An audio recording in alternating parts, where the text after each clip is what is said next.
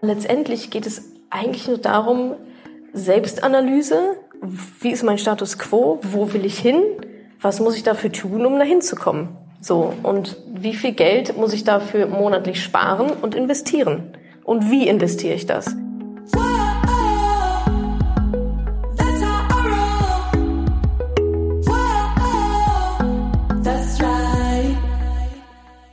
Salü, ihr Money Pennies. Heute nehme ich euch mit nach Hamburg. Dort war ich zu Gast auf dem Wonder Woman Event von Dani, die The Circle of Wonder Woman gegründet hat. Sie hat auch einen Podcast dazu, nämlich den Wonder Woman Podcast. Hört da auf jeden Fall mal rein, der wird euch gefallen. Mit Dani habe ich auf dem Event fast eine Stunde lang über sehr spannende Themen gesprochen. Zum Beispiel, was ist eigentlich der erste Schritt, um mehr Geld in mein Leben zu holen? Gehen Frauen anders mit Geld um als Männer? Wie funktioniert passives Einkommen? Und ich verrate euch, warum ich keine Rentenversicherung habe und auch keine haben möchte. Viel Spaß dabei und danke fürs Zuhören. Vielen Dank, dass du gekommen sehr bist. Gerne, Wir sehen uns zum ersten Mal tatsächlich, ja. obwohl ich dir natürlich folge und man sich irgendwie doch kennt, aber noch nie persönlich. Das war ein bisschen abgefahren, oder? So dieses ja. Wir kennen uns eigentlich, aber ja. irgendwie auch nicht so. Also ich finde das total ja. crazy eigentlich. Und deswegen so schön, dich bei meiner Veranstaltung zu haben, dass du die Zeit genommen hast und dass wir über dieses Thema sprechen können. Mhm. Und ich dachte mir, bevor ich da jetzt anfange, magst du dich kurz vorstellen für diejenigen, die dich vielleicht noch nicht so kennen? Ich glaube, das wäre eine ganz gute Idee. Genau, und gleichzeitig auch immer der schwierigste Teil, ehrlich gesagt, bei so einer Veranstaltung für mich. Also ich bin Natascha, ähm, bin aus Berlin angereist, um heute hier bei euch zu sein und war schon jetzt eine sehr gute Entscheidung. Genau, ja. Äh, immer wenn man mich fragt, ja Natascha, was machst du denn, dann muss ich immer dreimal schlucken, weil ich, also vielfältig quasi. Also genau, ich habe jetzt ein paar Bücher, zwei Bücher geschrieben. Mein Thema ist Finanzen, Frauen und Finanzen, aber auch ähm, Unternehmertum, selbstständig. Also ich habe ähm, mich damals selbstständig gemacht vor ja so sechs, sechs, sieben Jahren zum ersten Mal. Ähm, mein erstes Unternehmen ist wgsuche.de. Uh, nein, nicht WG gesucht, sondern WG-Suche. äh, wir sind quasi die kleine, der kleine Herausforderer gegen WG gesucht.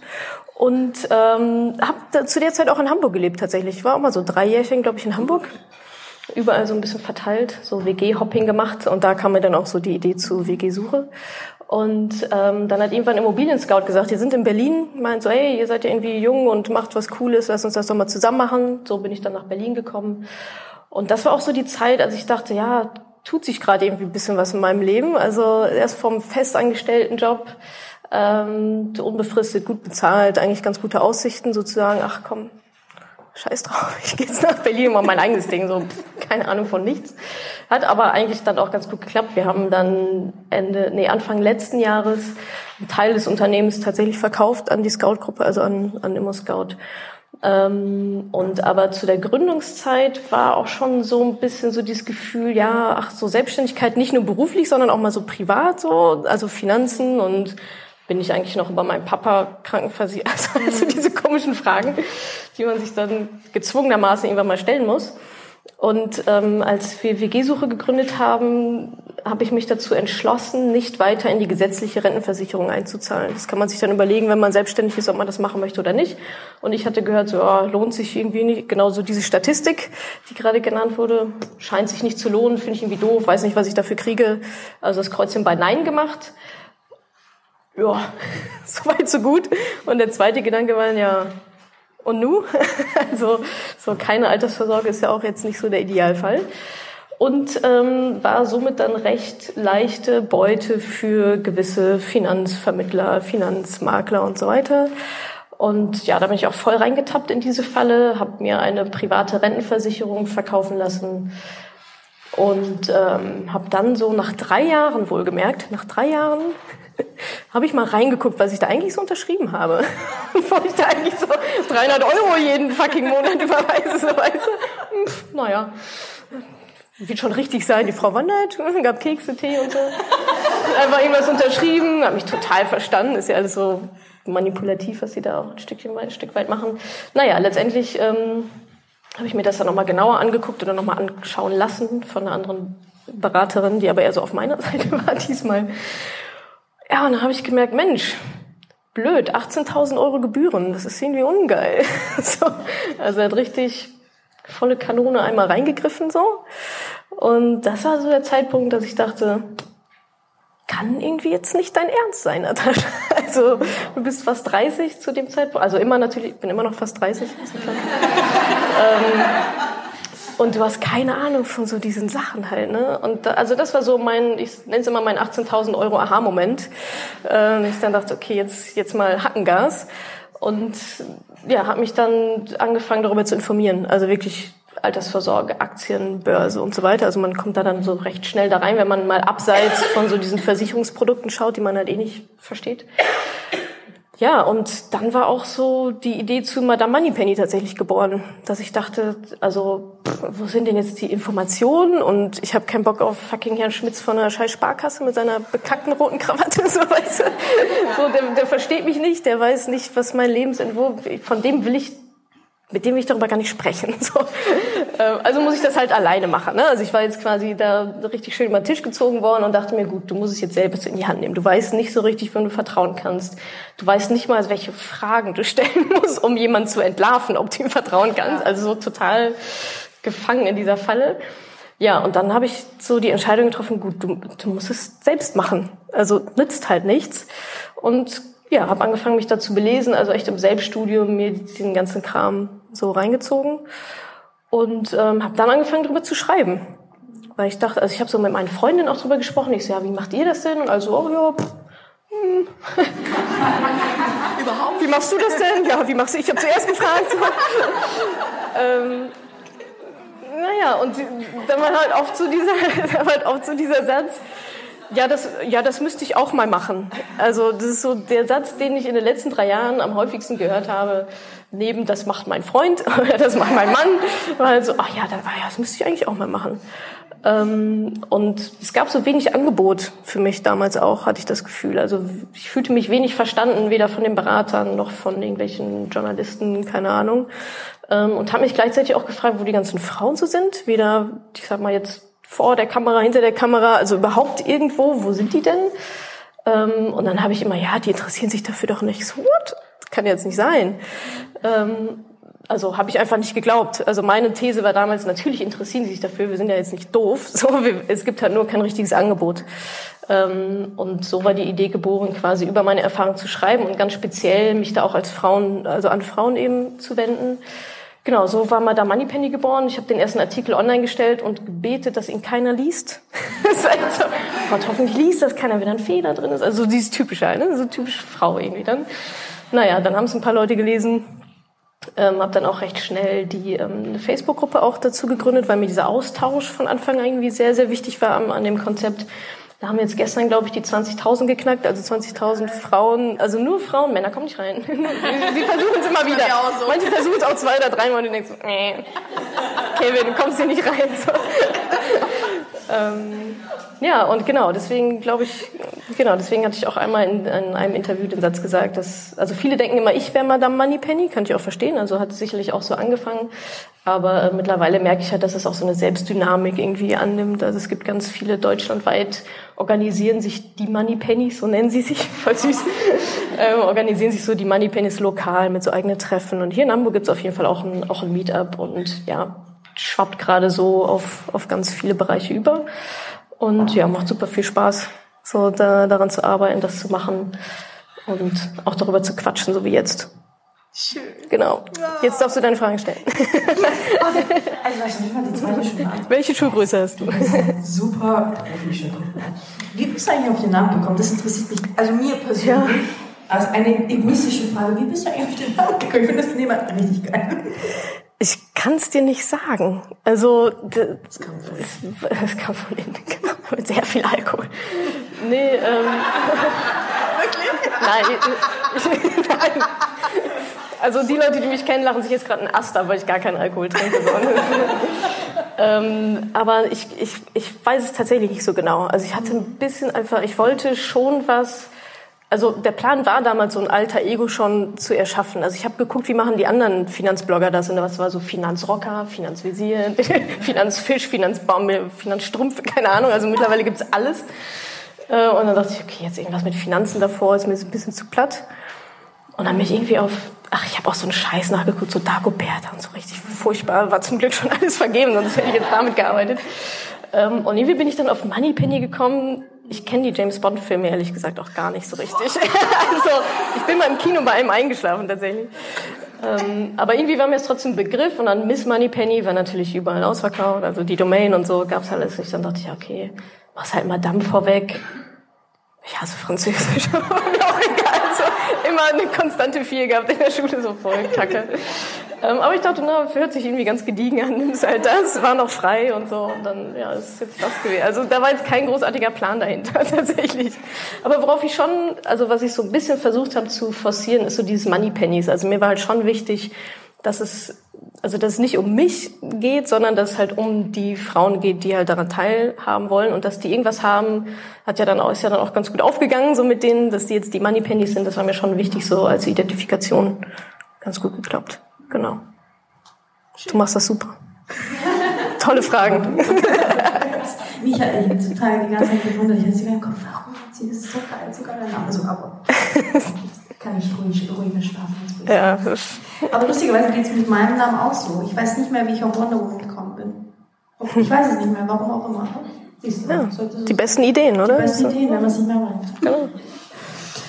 Ah, ich möchte tiefer einsteigen in das Thema Geld. Ja. Denn Geld, also ich mache die Arbeit jetzt seit zwei Jahren. Und mhm. das Thema Geld ist, war bei mir ein ganz großes Thema und wird es wahrscheinlich immer noch sein. Mhm.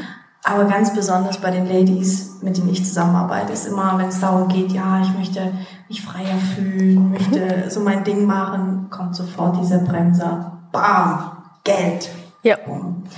Und ich habe mich gefragt, was aus, dein, also aus deiner Sicht so der allererste wichtige Schritt ist, wenn es darum geht, mehr Geld in, in, das Leben zu ziehen. Ja? Was für dich so der wichtigste Gamechanger ist. Mhm. Gibt es da Ja, sicherlich. Also da gibt's, ich sag mal, pragmatisch so einige. Ähm, aber wenn es jetzt darum geht, das Geld ins Leben zu holen, ähm, das ist einfach die Einstellung zum Geld. Also tatsächlich, ich sage mal, wenn, also man müsste sich mal vorstellen, dass Geld irgendwie der Partner wäre oder die Partnerin oder der beste Freund oder so. Und wenn ich immer zu der sage, ah, geh weg, du bist schmutzig, du stinkst, so, du gehörst zu den Reichen und die sind alle irgendwie geizig oder so. Ja, natürlich kommt das Geld dann nicht zu dir. Also ne, ein Mensch, eine Person wird ja dann auch nicht bei dir bleiben. Und ähm, ja, Geld hat jetzt kein Gehirn oder was, ist mir schon klar, dass es nicht die Entscheidung trifft, aber ich glaube schon mittlerweile, dass es da einfach bestimmte Energien wahrscheinlich auch gibt. So und ja, Gesetz der Anziehung kennen wir auch alle und ähm, wir suchen oder wir finden, was wir suchen. Das ist auch, bin ich auch jetzt so vor ein paar Wochen so drauf gekommen, so ja, das ist schon schon richtig. Also wir finden genau das, was wir suchen. Und so eine negative Einstellung zu Geld, jetzt auch gar nicht so krass esoterische, mhm. sondern einfach nur zu sagen, ja, Geld ist gut. Also mit Geld kann man auch Gutes tun. Mhm. Äh, Geld ist nicht nur Männersache, sondern genauso gut auch Frauensache. Und ähm, das öffnet, glaube ich, schon mal auch einfach so ein bisschen den Horizont, vielleicht auch ganz andere Chancen wahrzunehmen, gerade wenn es ums Geld verdienen geht. Ähm, also wenn man da mal den Radar einfach anschmeißt und so guckt, okay, woher kann ich denn noch Geld bekommen? Was kann ich denn irgendwie noch alles machen? Das würde man also so diesen diesen Switch im Kopf, den legt man ja nie um, wenn man immer so denkt, ach nee, Geld ist schmutzig, ich bin's nicht wert, auch so was Schönes, ne? Ich bin's nicht wert, viel Geld zu haben. Ja, wir sind's, also es ist ja auch genug Geld da. Das ist ja das Faszinierende an Geld. Es ist ja genug eigentlich da. Äh, es ist halt nur auf eine bestimmte Weise verteilt und dann muss ich halt zusehen, wie ich da halt mein Stück Kuchen ähm, abbekomme. Aber genau, einfach so mal sich dafür zu öffnen tatsächlich und die, da ist der erste Schritt mal diese Glaubenssätze zu hinterfragen. Was, was glaube ich über Geld? Also die, ich sage immer, die finanzielle Situation von jeder Einzelnen hier ist der Spiegel dessen, was wir über Geld glauben. Scheiße, ey, das stimmt. Ja. äh, und da ist, glaube ich, Einsicht schon mal der erste Schritt. Mhm. Ja. Wie, hast du das ganz bewusst so gemacht für dich? Den wie du das gemacht hast? Ja, also ich ähm, hatte jetzt nie so ein krass schlechtes Verhältnis zu Geld. Das war irgendwie, weiß ich nicht, Glückssache oder so oder Erziehung. Ähm, also ich erstaunlicherweise war mir Geld schon immer irgendwie auch wichtig so.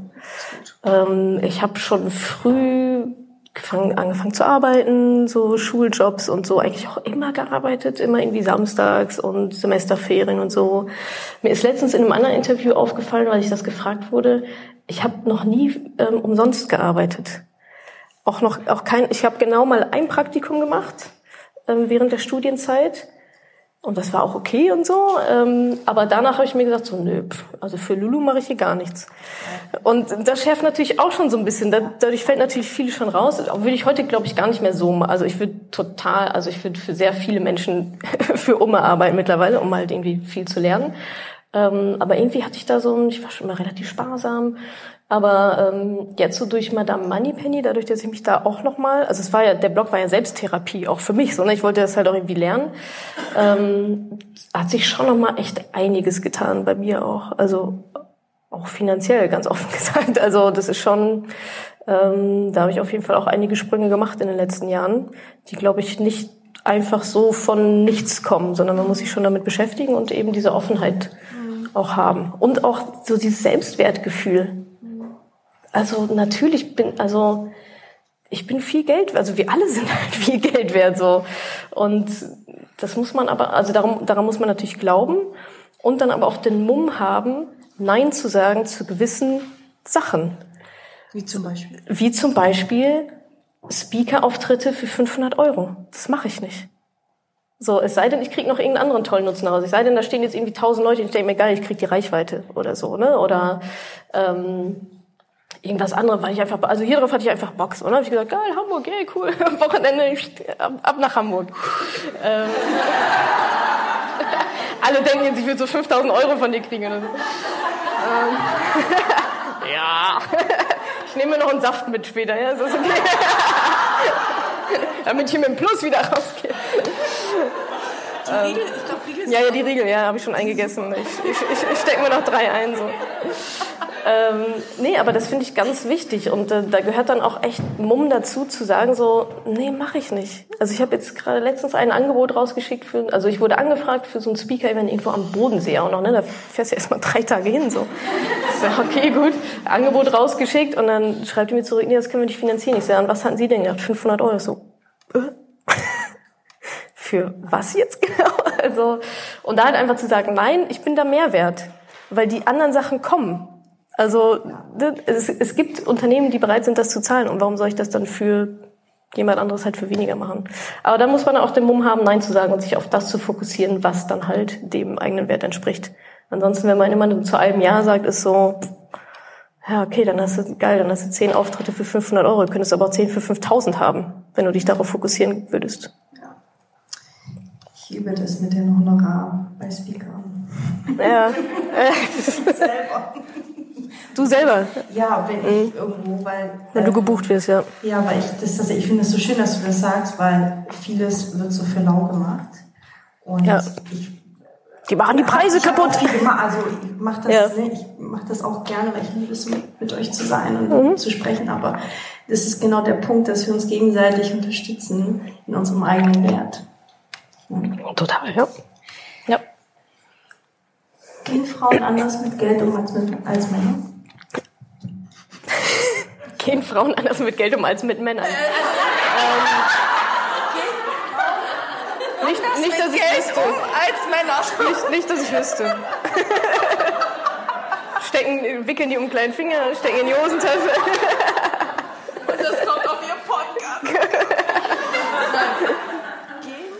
Du weißt es nicht. Ja, ja, du hast dich auch noch berichtigt, aber ich fand es so lustig. Ähm, also auf meinem Podcast kommt das nicht. das ist so für euch. Ach, ist das schön. Ähm, ich glaube, also wenn wir uns jetzt mal so das, so das Geld anlegen anschauen, ne? also das ist ja so ein bisschen so mein Steckenpferd, jetzt ist dir warm, ne? Ähm, Geld anlegen, da kann man schon sagen, dass Frauen auf jeden Fall ähm, risikobewusster sind. Oft wird gesagt, sie sind risikoaverser, würde ich aber nicht so unterschreiben, sondern Frauen sind eher so, ähm, so wie ich zum Beispiel auch, dann relativ rational auch. Also in Gelddingen sind Frauen erstaunlich rational. Die wollen, die gucken erstmal, informieren sich, machen die Hausaufgaben, fragen nochmal nach, dü, dü, dü, also so ganz zack, zack, zack. Und dann, wenn alles stimmt so, dann sind sie halt auch bereit, so Geld zu investieren. Während Männer, also jetzt mal mega Klischees halt, ne? Aber war ja deine Frage. ähm, Sorry. Während Männer vielleicht dann schon eher dazu tendieren, so ein bisschen so Ego und ja, geil, ich habe 200 Prozent mit Tesla-Aktie, Bitcoin irgendwie und am Grill und ja, wer hat, wer hat die beste Aktie? So. Ähm, also ich glaube, dass da Frauen erstaunlich rational sind und im Umgang an sich mit Geld, ah, da gibt's ja von bis, ne? Also man sagt ja schon, nee, also man sagt ja schon, dass Frauen so die Entscheidung treffen äh, und Männer dann bezahlen, so halt total doof, aber dass ähm, bestimmte Verkäufer sich ja dann auch eher an die Frau wenden. Mhm. Das ist irgendwie ganz lustig. Aber gerade letztens war eine, ähm, war äh, eine kleine Anekdote, ein Post in der, in der Facebook-Gruppe so zum Thema, da wollte sie ein Auto kaufen und war halt mit ihrem Mann da oder irgendwie so und der Verkäufer hat die ganze Zeit nur mit ihm gesprochen und sie irgendwann so, ey, ich hab die Kohle, so willst du mit mir reden? So, okay. Also total, also ich glaube, sie hat dann, ah nee, sie hat dann auch richtig hart auch verhandelt mit ihm, das war eigentlich ganz geil. Sie ist dann nicht rausgegangen, sondern richtig noch bluten lassen und richtig schön noch einiges rausverhandeln, das war ich ganz, das fand ich ganz cool, ja. Ähm, aber ganz grundsätzlich hat Geld eben auch viel mit Selbstbewusstsein zu tun. Selbstbewusstsein. Und ich habe das Gefühl, dass Männer da manchmal so ein bisschen unbeschwerter mit umgehen und sagen, ja komm hier, ich mach das jetzt mal. Ähm, Frauen ein bisschen rationaler. Was ja nicht schlecht ist. Also im Gegenteil ist gut. Rational. Wenn Ladies jetzt hier sitzen und denken, also ich will jetzt zum Teufel mein Geld von mir. So, ich habe mir jetzt einen Entschluss getroffen, ich verdiene es viel Geld zu verdienen. Ich glaube, das ist mega ein Knackpunkt. Dieses, ich verdiene es viel Geld zu ja. verdienen und dann auch mit Leichtigkeit. Puh, wie ich, ich muss nicht hart, aber dafür arbeiten. Was? Das ist auch immer so ein Thema. Ja. Wenn ich jetzt hier sitze und sage, also ne, die Ladies hier sitzen und denken, okay, ich möchte jetzt mein Geld vermehren. Wie mache ich das denn eigentlich? Gibt es da einen Plan? Gibt es da so ein paar kleine Schritte, die du uns mitgeben kannst? Bitte. Aber noch einen Saft, du. Was? Ich glaube, ich habe noch Kambodscha im Kühlschrank. ähm, naja, also man kann ja Geld eigentlich auf drei Arten investieren. Also jetzt mal so ganz grob. Mhm. So, das erste ist, ich investiere es in mich selber. Das ist so mein Hauptpunkt. Also Geld, das wir in uns selber investieren, ist eigentlich, also ist immer am besten investiert, weil wir dann entscheiden, was passiert damit.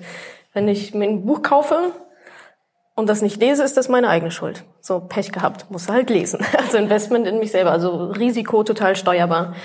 Ähm, was dann, oder was ich auch mache, ist, ich investiere halt Geld in meine eigenen Unternehmen, in meine eigene Selbstständigkeit. Also da fließt super viel Geld bei mir rein. Auch da, weil ich da den Hebel in der Hand habe. Also ich bin lieber von mir abhängig als von irgendeinem anderen CEO oder so.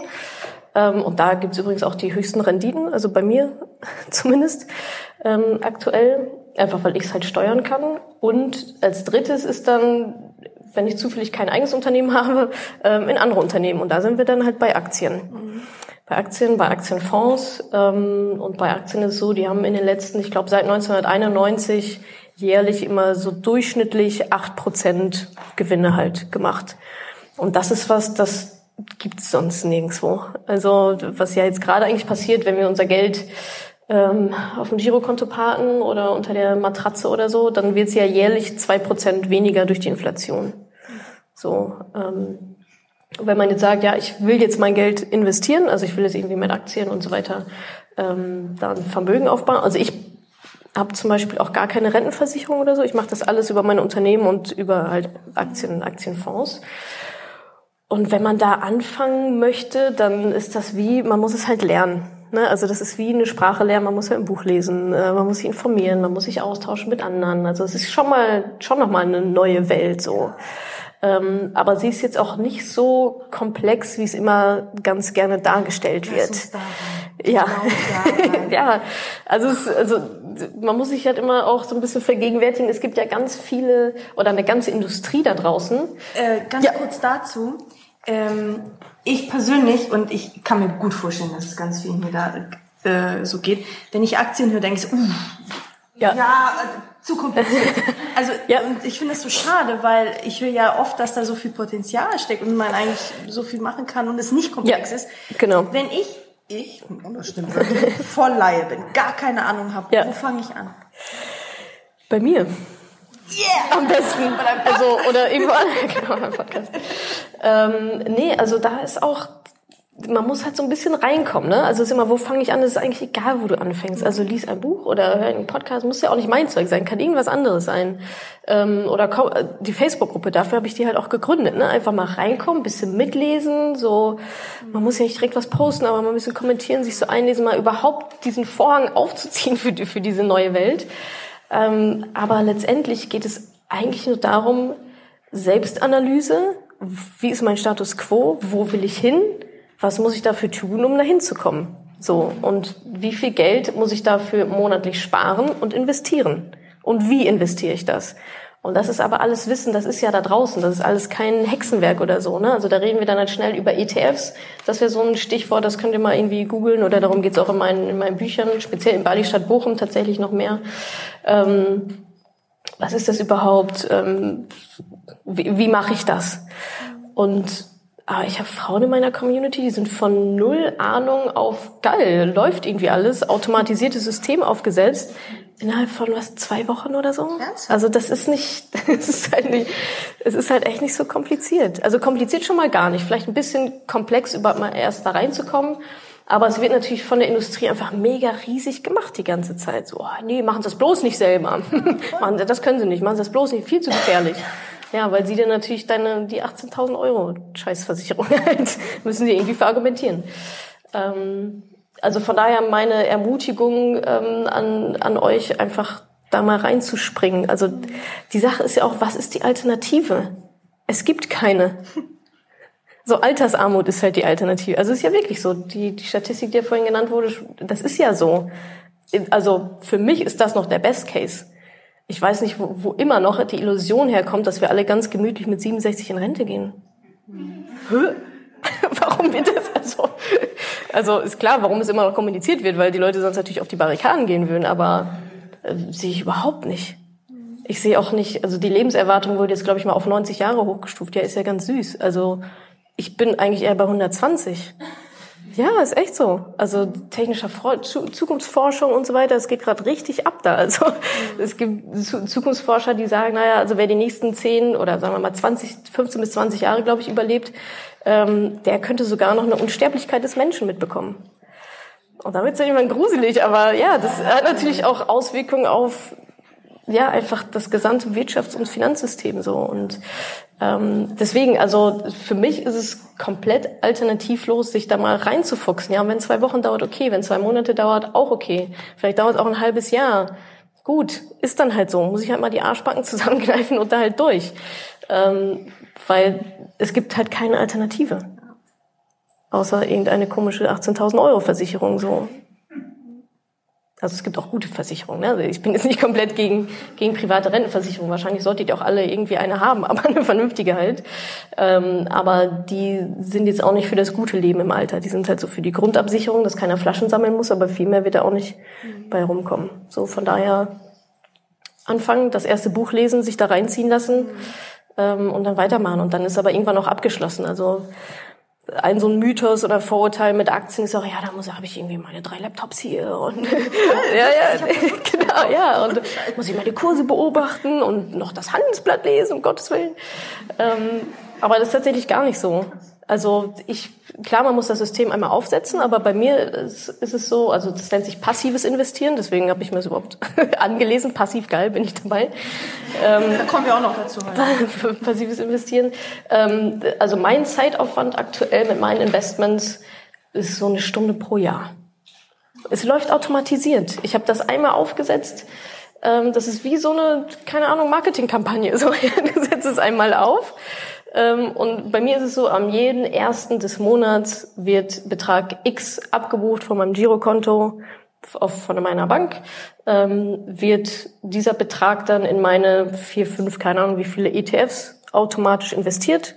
Jeden Monat der gleiche Betrag. Und dann läuft das. Also mehr muss ich da halt nicht machen. Ich gucke so einmal im Jahr dann rein, gucke, ob ich irgendwas ändern, also leichte Anpassungen machen muss. Mhm. Ähm, aber da wird nicht hin und her verhandelt oder irgendwas. Also das liegt da jetzt einfach die nächsten 20 Jahre. Zwischendurch schraube ich die Rate mal ein bisschen hoch und dann war's das. Mhm. Ich habe tatsächlich äh, zum Thema Aktien eine Frage aus der Community.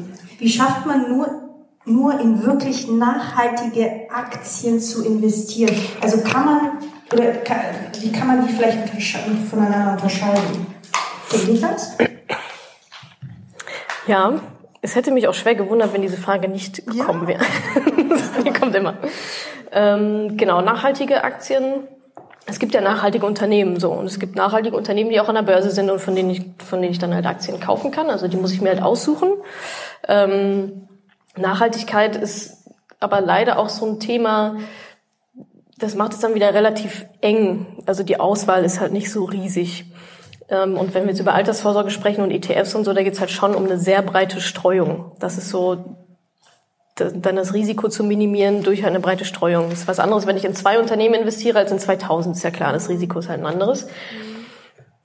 Und ähm, wenn ich halt aber in einen ETF investiere, wo halt 2000 Unternehmen drin sind, dann sind da natürlich auch alle Bad Guys mit drin, ist halt so.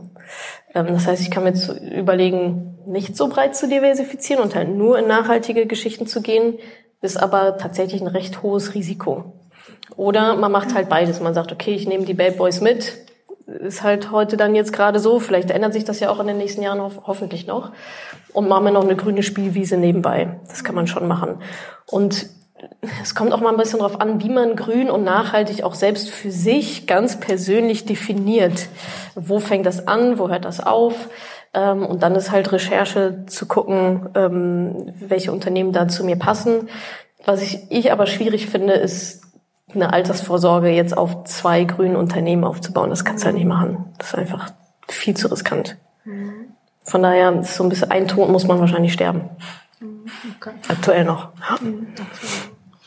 Ähm, es kam noch eine, eine ganz andere Frage aus der Community, was ich auch ganz spannend finde wie du auch gerade erzählt hast, du hast leider keine so gute Erfahrung gemacht mit, mit einem Berater. Mhm.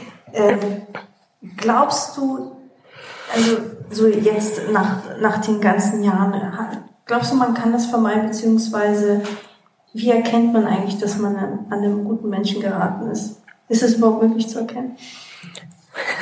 Also, Doch, ja, ja, ja, genau. Also mein Credo ist ja immer selber machen. Also ich vertraue mir eigentlich schon ganz ordentlich. also wenn ich das selber mache, dann bin ich da auf der sicheren Seite. Ähm, man muss bei Beratern auch nochmal unterscheiden. Also es gibt so Makler, also die, die halt Zeug halt verkaufen. Da ist natürlich so ein Interessenskonflikt schon im System mit eingebaut. Also je mehr sie die verkaufen, desto mehr verdienen sie. Mhm. risikoreicher sie die verkaufen, desto mehr verdienen sie. Also was werden sie dir verkaufen? Viel risikoreichen Kram, den du wahrscheinlich nicht brauchst. So, und dann hat Tante Uschi drei Lebensversicherungen und fünf Riester-Verträge und keiner weiß warum. Ähm, und dann gibt es aber auch noch die Honorarberater. Das sind so ein bisschen die Good Guys. Ähm, das ist dann einfach nur eine Dienstleistung, die ich dann halt bezahle. Das kostet dann wahrscheinlich auch so, wahrscheinlich in Hamburg so 150, 170 Euro pro Stunde. Die arbeiten dann aber in meinem Auftrag. So, und das heißt, da gibt's nicht diesen Interessenskonflikt. Je mehr sie die verkaufen, der ist das völlig Wuppe, was sie, ob, ob du überhaupt irgendwas machst ähm, nach nach der Beratung. Ja, und das ist schon mal so so diese zwei Lager. Da, also wenn man da an einen ordentlichen Honorarberater gerät, ist das schon ganz gut. Aber ich glaube,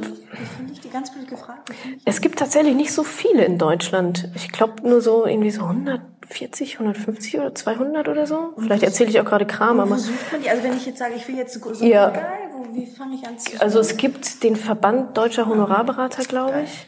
Also einfach mal Google, so Honorarberater Hamburg, da kommt man bestimmt auf ein paar. Ähm, und ich habe es damals dann auch so gemacht, ähm, einfach mal zu dreien hingehen, die machen so ein kostenloses Erstgespräch, dann erzählst du denen ja, worum geht's denn und dann kriegst du wahrscheinlich schon auch so ein bisschen Bauchgefühl dann. Ähm, aber das Risiko ist recht gering. Wenn du in einer Stunde feststellst, nee, der ist doch nicht, dann gehst du halt wieder raus, hast 150 Euro bezahlt, gut, gehst zum nächsten. Aber eigentlich, also für Versicherungen zu prüfen, also was ich jetzt nicht beim Honorarberater machen lassen würde, also ich persönlich, ist jetzt so eine komplette Finanzplanung oder so, ne, weil das können wir halt selber. so, und ich finde, das sollte man auch selber machen. Ähm, aber so alles mit so Versicherungen. Also da mal drüber zu gucken, drüber gucken zu lassen, was habe ich eigentlich? Passt das noch? Ich habe hier noch einen Bausparer von meinem Papa. Also da mal so, also alles mit Versicherung würde ich auch nicht selber machen, weil das versteht halt keiner. Ähm, da ist schon Honorarberatung dann ganz eine ganz gute Adresse. Geil. So, um euch nochmal die Möglichkeit zu geben, ja. eine einzige letzte Frage von mir, passives Einkommen. Das ist immer so ein Big Word oder irgendwie Thema verdammt. Also, ganz ehrlich, jetzt ganz stupide gefragt, was ist wichtig über passives Einkommen zu wissen und was ich super wichtig finde, weil passives Einkommen denkt man immer, ja, man muss selbstständig sein, um irgendwie das zu können. Ich als Angestellter, wie soll ich da so mein Geld vermehren? Mhm. Was denkst du darüber? Und was ist so das Allerwichtigste, was wir zu dem Thema eigentlich wissen sollten? Also bei passivem Einkommen geht es darum, meinen Zeiteinsatz vom Ertrag zu entkoppeln. Also ich sitze heute Abend hier und Menschen kaufen mein E-Book. Ja. Ohne dass ich dafür jetzt irgendwie großartig hier was für mein E-Book tue. so.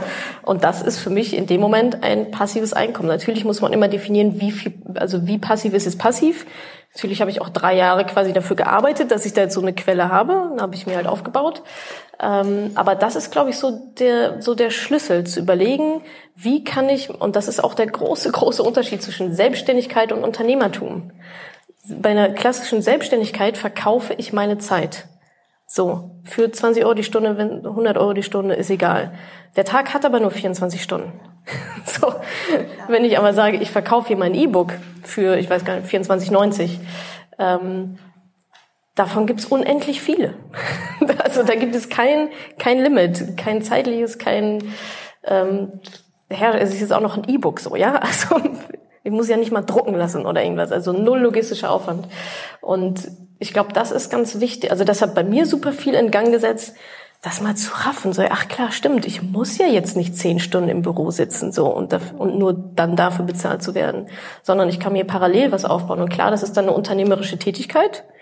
Ähm, das heißt, da gehört dann auch alles dazu. Also jetzt nur ein E-Book schreiben und sagen, ja, mal gucken, ob es jemand kauft. Also auch da ist natürlich wieder sehr viel Anfangsinvestitionen ähm, gefragt, diese Maschinerie ans Laufen zu kriegen. Aber wenn es dann mal läuft, ist halt, also für mich das beste Einkommen überhaupt. Und du kannst es ja sogar steuern.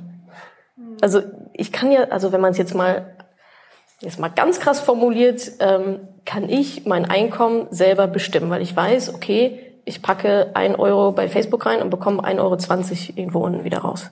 Während ich hier sitze und mit euch quatsche. Für einen Saft.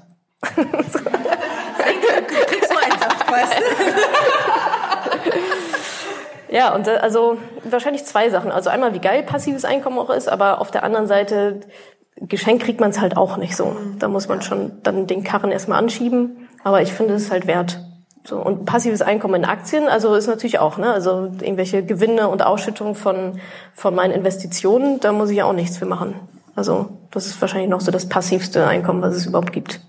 Und das Geilste ist halt, was ich super wichtig finde, auch nämlich von dir zu hören, viele haben im Kopf, ich muss selbstständig sein, um das irgendwie machen zu können. Also viele fühlen sich in diesem Angestelltenverhältnis so drin und ja, mhm. ich, ich kann ja nur das verdienen und ich, ich glaube, es ist sehr wichtig, da so out of the box zu denken, zu sagen, es gibt ja. ganz viele Wege, wie Geld zu dir kommen kann, wie du am Anfang ja Total. schon gesagt ja. hast. Ne? Ja, ja. Und also ich glaube, ja, man muss es auch gar nicht so groß machen. Also ich habe WG-Suche habe ich gegründet, da war ich noch festangestellt.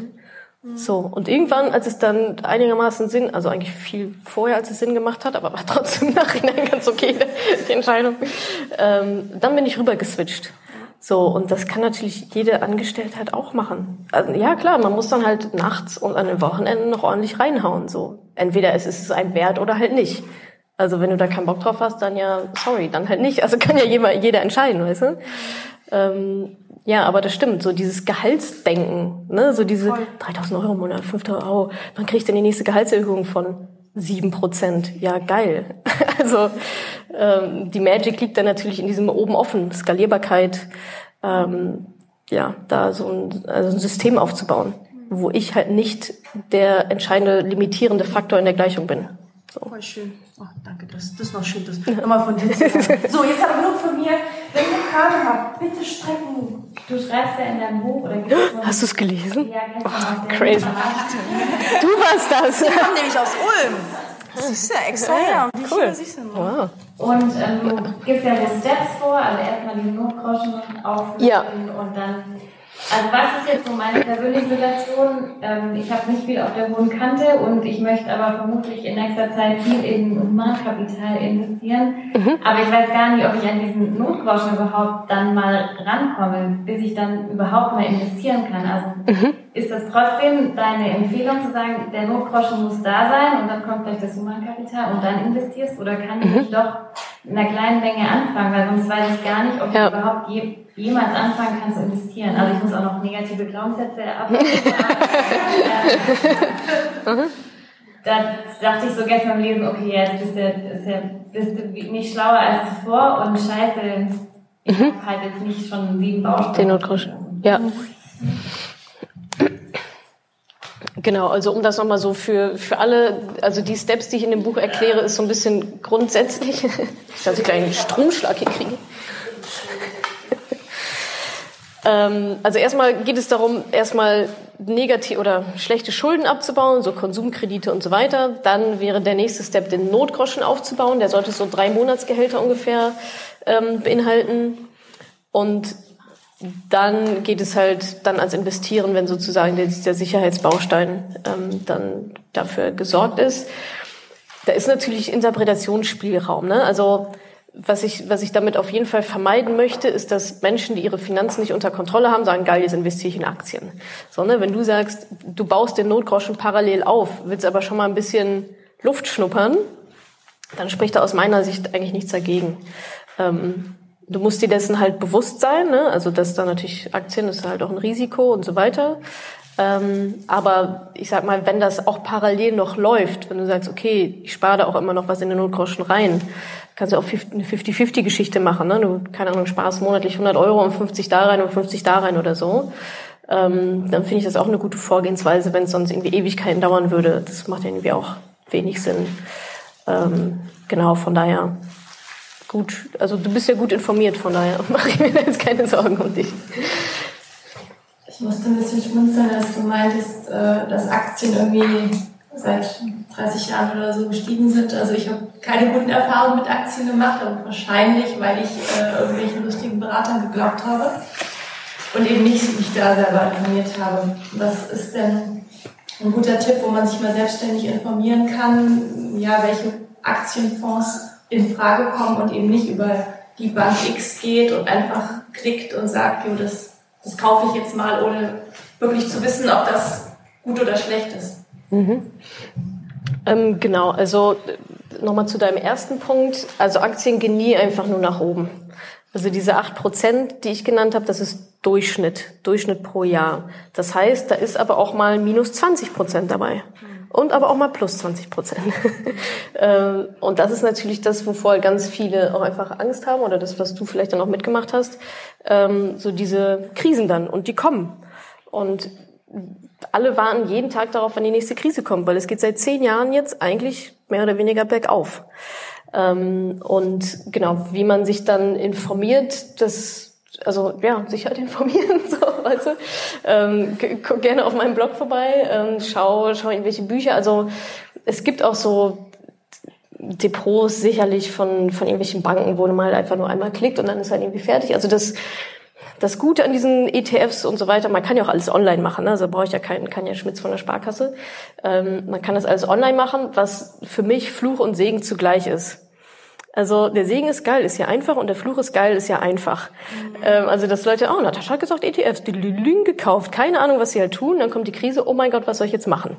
Und da geht dann natürlich dann die Kohle verloren. Also genau in den Zeiten geht das Geld dann verloren, wenn man dann natürlich verkauft oder Panik bekommt und so.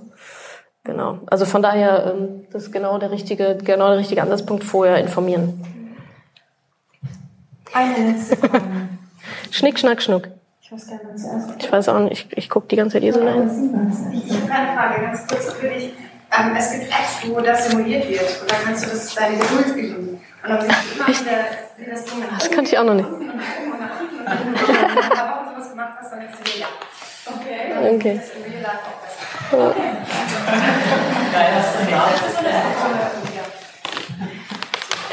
Ich habe noch eine Frage, wenn ich das im Bekanntenkreis und auch so bei uns ähm, bei der Arbeit immer mehr höre, dass viele ja immer noch sagen so, ja, die Baubranche, die explodiert ja und ich muss in Immobilien investieren, mhm. am besten in ein Eigenheim. Das ist ja die beste Investition. Und jetzt wollte ich einfach mal was Meine Meinung zum Eigenheim.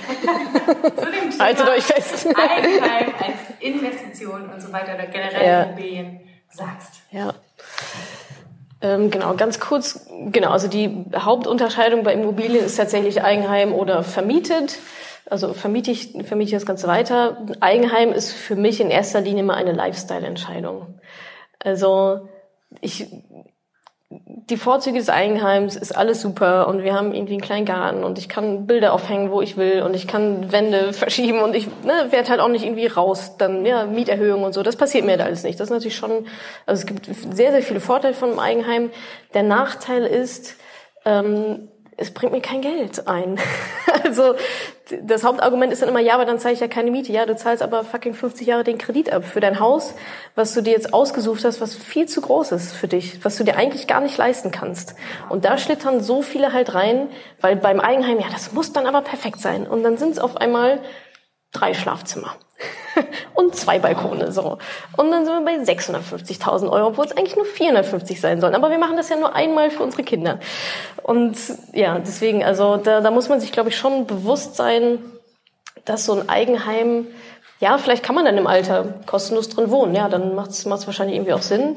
Ähm, wahrscheinlich gibt es auch eine Wertsteigerung dann davon. Die bringt mir aber nur was, wenn ich es dann auch verkaufe, weil ansonsten sitze ich halt auf dem Haus, das immer mehr wert ist und ja, nützt mir jetzt irgendwie auch nichts. Ähm, wenn es jetzt um Vermögensaufbau an sich geht, dann ist eine vermietete Immobilie halt besser, weil dann kriege ich ja die Miete rein. So, und die Miete, der Mieter bezahlt mir dann meine 450 Euro oder was und davon zahle ich dann den Kredit ab. Das heißt, der Mieter zahlt meinen Kredit ab ja. und nicht ich. und das ist wieder eine ganz andere Mechanik da drin. Also ich glaube, wenn man sich bewusst ist, dass das Eigenheim jetzt nicht vielleicht der einzige Altersvorsorgebaustein sein sollte im Idealfall. Ähm, wenn es eine bewusste Entscheidung ist, ja, wir machen das so und dann ist das, glaube ich, ist jetzt auch nichts verkehrt da drin, aber man muss halt wissen, warum man es macht. So. Ich danke dir, wirklich. Sehr gerne. Mega danke Spaß euch. gemacht. Ja, Mega auch. Danke, dass du diese Podcast-Folge angehört hast. Wenn dir mein Podcast gefällt, abonniere ihn doch einfach mal direkt, damit du keine neuen Folgen mehr verpasst. Und hinterlasse auch super, super gerne eine Bewertung. Das würde mir wirklich sehr viel bedeuten. Also fix abonnieren, gerne direkt bewerten. Vielen, vielen Dank und bis zur nächsten Folge.